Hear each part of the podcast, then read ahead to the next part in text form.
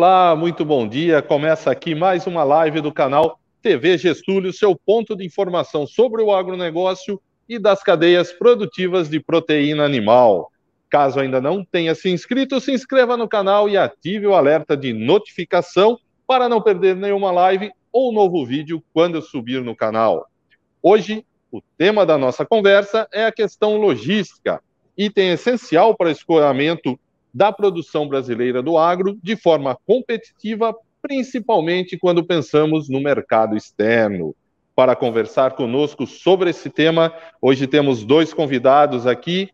O primeiro convidado que vou apresentar é o CEO da Contilog Comércio, é, Logística e Comércio Exterior, Mário Diogo Aleixo Júnior. Olá, Diogo, grande satisfação tê-lo aqui conosco.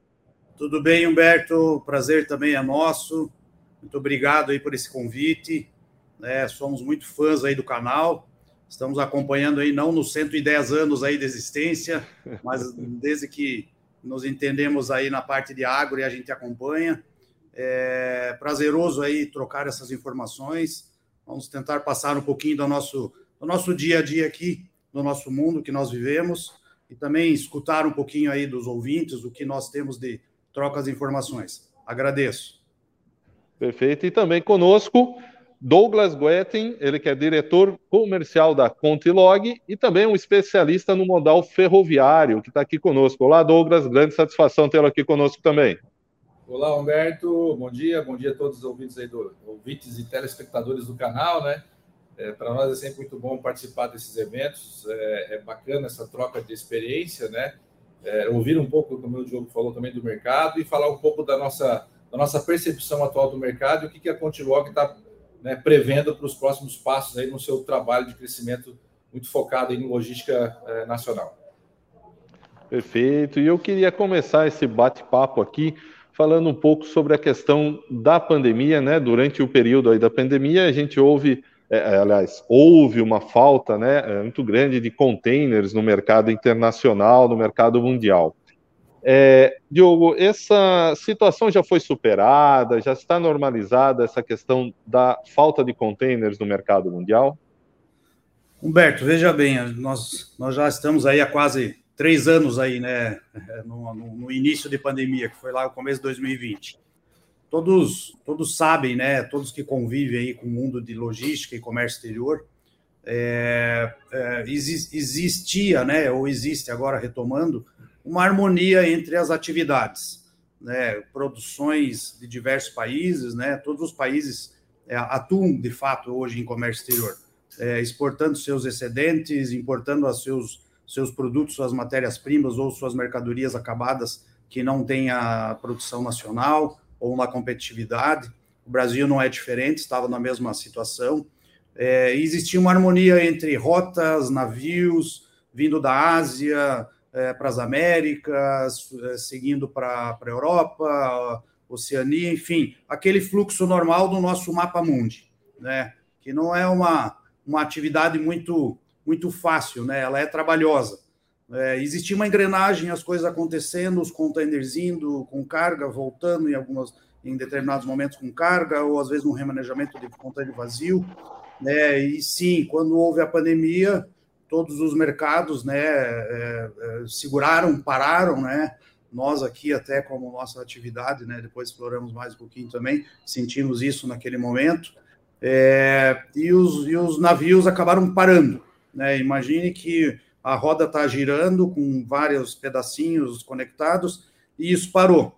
Daqui a pouco, quando houve uma retomada, né, alguns mercados abrindo, porque havia havia a necessidade real de consumo ou produção né, para ser escoada, é, você tinha a carga em determinado continente, o container vazio no outro continente e o, e o, e o consumidor num outro terceiro continente, né? Vamos falar em continente que seriam os polos uhum. mundiais. É, obviamente, a produção muito forte ainda na, na, na Ásia, né? China, Índia, Paquistão, nossos grandes produtores né, o mercado de consumo Europa, é, América do Norte, obviamente também América do Sul, é, e os containers vazios espalhados no mundo inteiro. Isso foi, foi, foi complexo para começar essa roda a girar novamente. E caro, né? Então, a, a produção, a harmonia, ela começou a ter uma, um desencaixe e isso eleva os custos, porque o exportador ele tinha o seu container vazio, o armador tinha o seu container vazio na, na Europa, precisava deslocar esse container para a China para carregar ele para trazer para a América do Sul. Isso tudo tem um custo. Daí foi se elevando é, estrondosamente, bombasticamente, né? Nós tínhamos aí valores de frete internacional aí de uma importação da Ásia Brasil na casa de mil, dois mil dólares, chegamos aí a ter a, na casa de 16, 15, 16 mil dólares, né? Uma exportação na mesma na, na, na mesma linha. Nós tivemos aí, infelizmente, né, numa, num, num, momento ruim, né, aquele navio que ficou preso lá no canal, lá o Ever Given, é, realmente também atrapalhou, porque estava se formando uma, uma nova organização nessa sincronia e por um, por um grande período vários navios pararam e isso daí acabou afetando a disponibilidade de contêineres novamente vazios e cheios né, mantendo os preços dos fretes. É, e uma, uma visão nossa aqui, né, que, que, que realmente é, os, os, grandes, os grandes é, centros é, mundiais né, de, de, de consumo, é, Estados Unidos, América do Norte e Europa, eles, eles por muito tempo, né, enfim, em detrimento da, da, da, da Covid, né, nós aqui no Brasil recebemos por um grande período aí algumas ajudas né, de governo, né, é, dinheiro depositado em conta, em alguns momentos 600 reais, outros 200 reais, mas por um longo período. Europa e Estados Unidos foram muito mais, muito mais é, profundos nessa distribuição de valores, nessa ajuda governamental para a população, para os europeus e para os americanos. Nós estamos falando na casa aí de trilhões de dólares ou trilhões de euros. É, nós já entendemos que o, o, americano ele consome naturalmente, né? É um grande consumidor. Então, com, com, com, mais dinheiro circulando na, na economia, ele se tornou um feroz consumidor. O que aconteceu na nossa, na nossa visão é que o, a produção Ásia e o consumo Estados Unidos e Europa também, que também recebeu benefício é, de ajuda do governo, é, criou um, um canal de, de, de, de produção e, e, e, venda nesses continentes né, que deixou África, América do Sul, América Central, outros continentes desabastecidos. Né? A prioridade era atender a América do Norte. América do Norte, o americano com, com, com dinheiro no bolso, com poder de consumo, né, é, a mercadoria subindo para lá, nós, nós é, por, por, vários momentos aí enxergamos né, notícias é, veiculando que os portos americanos estavam extremamente congestionados, 80, 90, 100 navios ao largo na, na, na, na área de fundeio aguardando atracação. É, então, de novo, né, o container ele subiu carregado né, para os Estados Unidos e o container vazio ficou lá. É, obviamente, o americano também utiliza containers para seu escoamento de, de, exportação, mas não na, na, na, na tamanha capacidade necessária, né, para retornar esses containers com cargas para a Ásia. Deu, houve um desbalanço. Então, esse, esse, esse êxodo né, de mercadorias subindo para a Europa, subindo para os Estados Unidos, manteve os, os preços de fretes elevados. É, 2020 no finalzinho do ano, 2021 o ano inteiro, 2022 agora no primeiro semestre todo. Então nós entendemos que sim, manteve um desbalanço muito forte. Uhum. E, e, no caso é, houve esse desbalanço, né? E até essa questão é, que você comentou da alta, né? É, quer dizer, um container de 2 é, mil dólares passou praticamente a 12, se eu não me engano, no, nos, nos, números mais ou menos que você passou, só como, mas só como referência de, de uma alta. É, hoje, esse é, patamar, por exemplo, é, reduziu de preço, né? temos um cenário, pelo menos uma perspectiva de uma normalização. Humberto e demais, uh, sim, sim, é, fato, é realidade aí que nós estamos enxergando aí no último, nos últimos dois meses, né? Julho, agosto, uma, uma, uma, uma queda, né? Algum, alguns momentos eu digo até acentuada, né? Fretes internacionais aí de exportação ou importação que estavam na casa de de 10 mil dólares, hoje nós já enxergamos eles na casa de 6 mil dólares, exatamente porque esse equilíbrio ele está retomando ao longo do tempo. Né? Os, os benefícios de, de, de ajuda do governo para a população nos Estados Unidos já não, não existem mais naquela intensidade, né, nem na Europa. Então, obviamente, a, a, as demandas estão começando a se equilibrar. Nós enxergamos aí um, um segundo semestre agora, ou um, um final de ano aí, 2022, né? Nós estamos na metade do segundo uhum. semestre, um final de ano 2022 e um começo de 2023 é, é mais acessível tanto para importação quanto exportação no quesito frete container. Tá? Isso é realidade, já está acontecendo hoje. Ah, esse valor ele vai continuar descendo, né? Ele vai se manter nesse nesse patamar agora ou ele vai voltar? É, é, é, é bem difícil, né? Depende, depende de várias questões, né? Se eu soubesse isso aí, também eu ia marcar os números da cena aqui. Tá? Que está acumulado, inclusive, né? É, mas é. É. a, a, os números, eles, eles, dizem que sim, que ele vai se manter mais baixo agora, porque existem mais ofertas de, de, de, de, de slot containers, oportunidades de, de importação e exportação. É. Diogo, uh, tem crescido uh, o uso de containers no mundo, né? principalmente se fizermos aí um comparativo com uh, os, os embarques, as exportações a granel. É, é, como tem sido o uso do container? Ele está tá ampliando o espaço em todas as operações aí no mundo? Sim, sim, sim. Eu acho que o container, desde 1956, lá quando o americano lá, o uhum. McLean, lá, o McLean, ele, ele uhum. criou lá a ideia do container, ele só cresceu, né? Principalmente na, na última década aí, é, o comércio internacional aí muito mais forte, é, ele tem crescido muito. É, só que exatamente esses, nos momentos de dificuldade, né, nas adversidades, encontramos as oportunidades, né? Exatamente nesses, nesses últimos anos aí de, de pandemia ou crescimentos desenfreados, é, é, o, a carga solta, né, o break book, ela começou a, a, a voltar aí com uma, uma, grande, um grande modal, né, uma grande oportunidade para importadores ou exportadores escoarem suas mercadorias. Até mesmo cabotagem, né? Quando a gente fala em navegação, uma costa tão grande quanto o Brasil, também isso. É, existe hoje um, a gente enxerga assim, um, um déficit de, de equipamentos, né, de containers aí, é, na casa de 500 mil containers aí para cima. Né? Existe, a produção, ela, ela, ela, ela necessitaria, é, os armadores né, estão construindo novos navios, mas os containers também precisam ser construídos.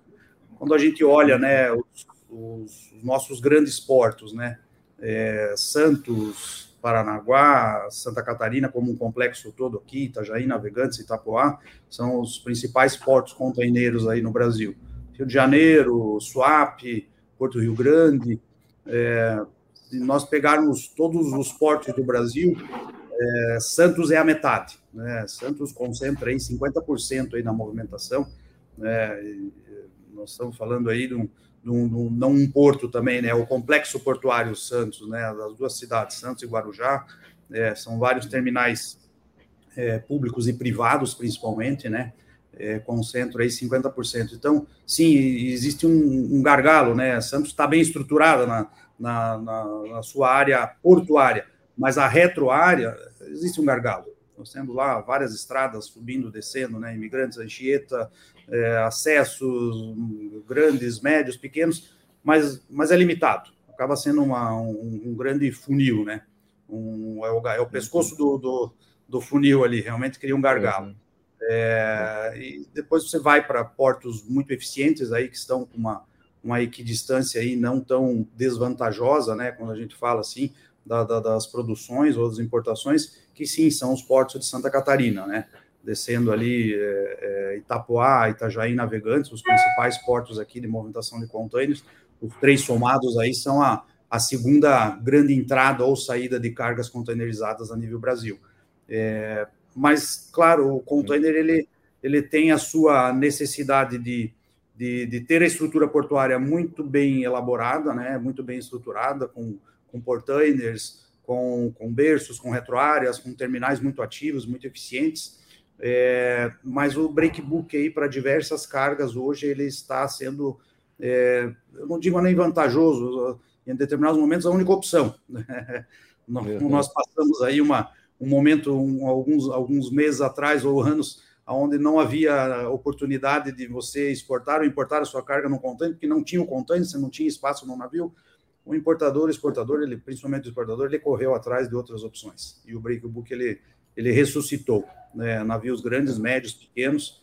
Nós enxergamos que o breakbook também, ele, ele, ele tem uma característica para cargas, é, é, um, um, um, cliente só, né, um exportador só, ele pode estar compartilhando ali um porão, duas ou três cargas no máximo, mas você não pode ter um mix de cargas, como é um navio de container que vai levar lá é, 600, 700 importadores e exportadores ao mesmo tempo, né? Ele não, não comportaria. É, não, é um mercado, um mercado muito ativo hoje. Perfeito.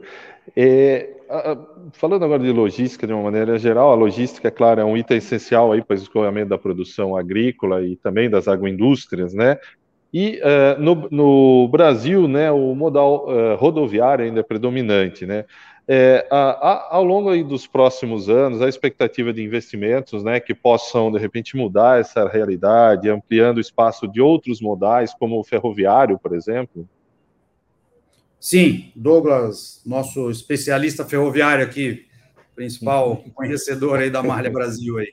Especialista, o Diogo foi carinhoso comigo aí, né, cara? Tem muita, tem muita coisa a ser desenvolvida aí para a gente chegar, né? muito, muito próximo a um padrão das ferrovias norte-americanas ou europeias, né, Humberto? Mas sim, viu? É, é uma realidade hoje. Eu, eu tenho uma eu tenho boa parte da minha carreira hoje dentro de ferrovias no Brasil, né?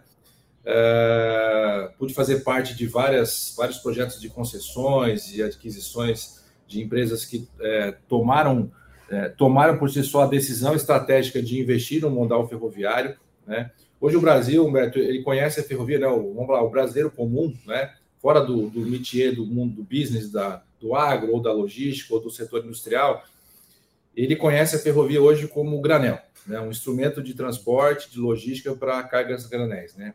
E de fato é. Né? Hoje, se a gente for olhar a produção nacional de grãos, a gente está aí batendo na casa de 250 milhões de toneladas de produção de todos os grãos no país, em todas as regiões, sendo o centro-oeste né, realmente aí carregando boa parte desse volume na, na faixa dos 40%, tudo que é produzido está no Centro-Oeste. É, desses 40% de produção, vou falar aí 90 milhões de toneladas, 100 milhões de toneladas, é, quase 80% já sai por ferrovia, né? ou para os portos de Santos, ou pelo Arco Norte, Miritituba, Pará e Acre, ou por Paranaguá, né? seja pelo modal é, rodoviário, ainda muito, de muito volume, mas o principal volume é escoado, obviamente, é, por ferrovia pela malha paulista ou pela malha do centro-oeste, né? pela concessionária atual lá, que é a Rumo Logística. Né? Uh, esse modal também cresceu, Humberto, muito nas cargas de importação, recebendo dos portos contêineres com carga de importação, nacionalizando na retroárea e transportando por ferrovia também para o interior do Brasil. Né? É, cresceu muito também no mercado interno, que é um business que a Contilog, por estratégia de negócio, ela vem se especializando e a gente vem cada vez mais é, se preparando para atuar né, em modelos multimodais. A gente preparou a companhia esse ano é, para esse viés, para oferecer esse serviço aos nossos clientes e ao mercado. Você vai perguntar, pô, mas vocês estão em Santa Catarina e não tem ferrovia, né? É aí que está o pulo do gato de você ser um OTM e você trabalhar a multimodalidade de maneira inteligente e eficiente para o mercado, né? Nós estamos aqui no Porto Navegantes, no complexo portuário de Navegantes, Itajaí, Itapuá, enfim, os três portos muito próximos, aqui uma na, na, Navegantes está a 2 quilômetros, Itajaí a 5, Itapuá a 60. Então a gente está aqui nessa meiuca aqui, né? E não temos ferrovia ainda.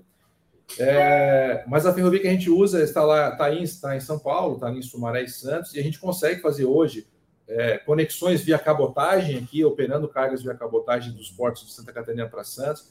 Conseguimos fazer pernas, nós chamamos aqui de first mile, né, a primeira milha, levando cargas de caminhão, container até é, Santos ou o terminal é, o, o, grande hub terminal hoje que tem no estado de São Paulo, que é em Sumaré, que você pode acessar a ferrovia por ali, né?